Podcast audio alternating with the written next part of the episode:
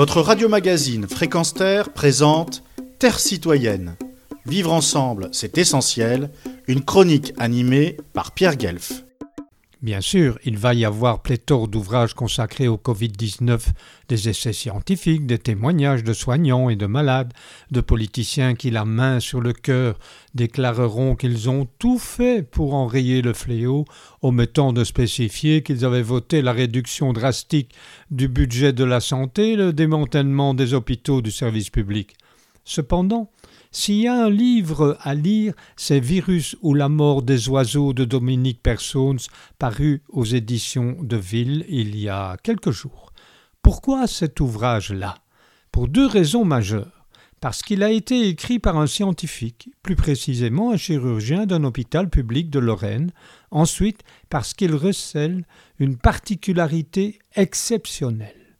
Les 240 pages livrent une description insoupçonnée du commun des mortels, une description quasi chirurgicale, si j'ose dire, d'un récit aussi poignant que révélateur. Le vocabulaire est à présent bien connu sur toute la planète. Grippe contagieuse, dysfonctionnement, peur collective, chiffres des décès, intervention de ministres au JT de 20 heures dont une excellence ancienne lobbyiste d'une société pharmaceutique, véritable empire mondial qui règne sur le marché des antibiotiques et des compléments nutritionnels, précise l'auteur. Le cas d'Armel, 30 ans, maison de cure, y est développé, celui de Sophie, infirmière hospitalisée en pneumologie, la radiographie montrant ses poumons dans un piteux état, son cerveau l'est tout autant.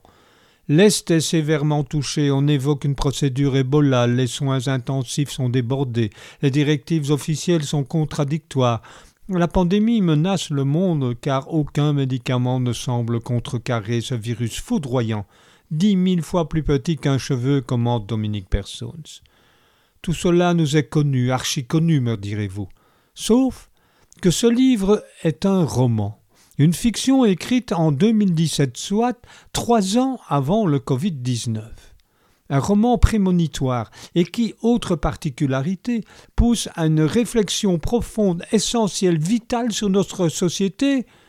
Les hommes ont cessé d'écouter la nature, ils ont inventé le management qui est une pure violence. Dorénavant, rien ne pourra plus être fait qui ne soit en accord avec la nature, écrivait-il il y a donc trois ans.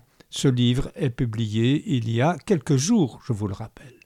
Je peux aisément dire qu'avec Virus ou la mort des oiseaux, ceux qui dans cette fiction transmirent le virus à l'être humain, le pangolin, de 2017 en somme, toute ressemblance avec la situation actuelle n'est pas du tout fortuite.